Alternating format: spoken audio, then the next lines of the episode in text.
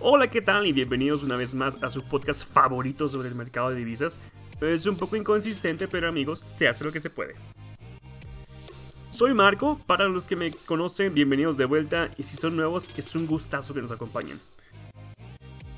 El día de hoy, primer podcast del año, y como siempre viene el tiempo de reflexión, pero el día de hoy les quiero hablar no tanto de trading, pero más de proyectos personales no necesariamente de Forex, pero cualquier otro tipo de proyecto que tengan en mente.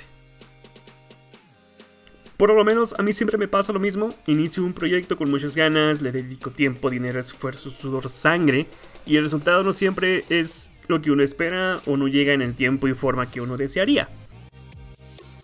Uno hace sacrificios para todo proyecto, es el famoso costo de oportunidad, lamentablemente no podemos dedicarle todo el tiempo a todos los proyectos, tenemos que decidir qué proyecto va a recibir cuánto tiempo y cuánta dedicación. Hay que saber cuáles proyectos merecen o deberían recibir más atención que otros. Y por lo mismo, cuando un proyecto no tiene los resultados que queremos, es desmotivante, es frustrante, es todo lo malo.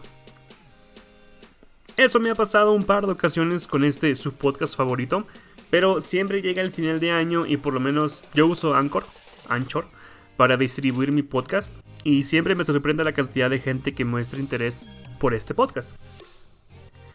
¿Tengo miles de reproducciones semanales? no, pero tengo mucha más gente escuchando de lo que esperaba. Anchor me tiene en la categoría de negocios y aparentemente, de acuerdo a los números que me manda Anchor por correo, creé casi 30% más contenido que otros podcasts en esta categoría.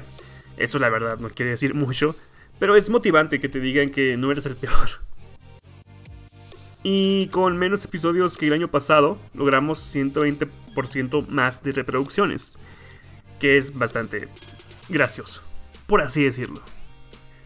Con el rap de Spotify me di cuenta que al podcast no le va nada mal, podríamos mejorar en muchas cosas, claro que sí, pero la verdad es que lo estamos haciendo mejor de lo que me hubiera imaginado. A veces siento que a nadie le interesa este podcast, luego veo que unas 60 personas lo escuchan. ¿Son personas? ¿Son bots? No sé. Me gusta creer que son personas de verdad.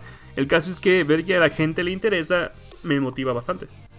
Lo que les quiero decir con todo esto es que en cualquier proyecto en el que tengan intenciones de crecer, que no sea solo un pasatiempo, es importante tener métricas o números es lo que les va a hacer saber si están llegando a sus objetivos, si los están cumpliendo o si simplemente lo que hacemos no está funcionando.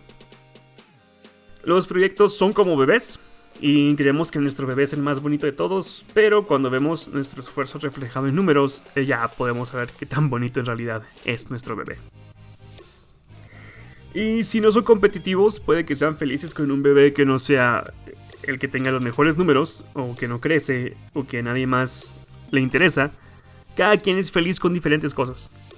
Pero si les interesa mejorar, para eso están los números. La cosa es que los números no siempre son generosos ni amables con uno, pero siempre nos dicen la verdad. Al final de cuentas, pues son solo números. No es su culpa ser lo que son, lo importante es saber cómo usarlos.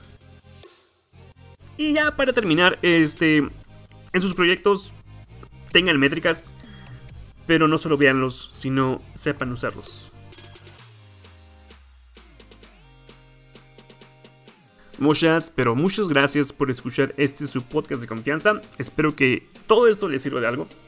Que los haga darse cuenta que los proyectos en los que trabajan les está yendo mejor de lo que creían, para que se motiven más, para que tengan dedicación y tal, tal vez poquita paciencia también.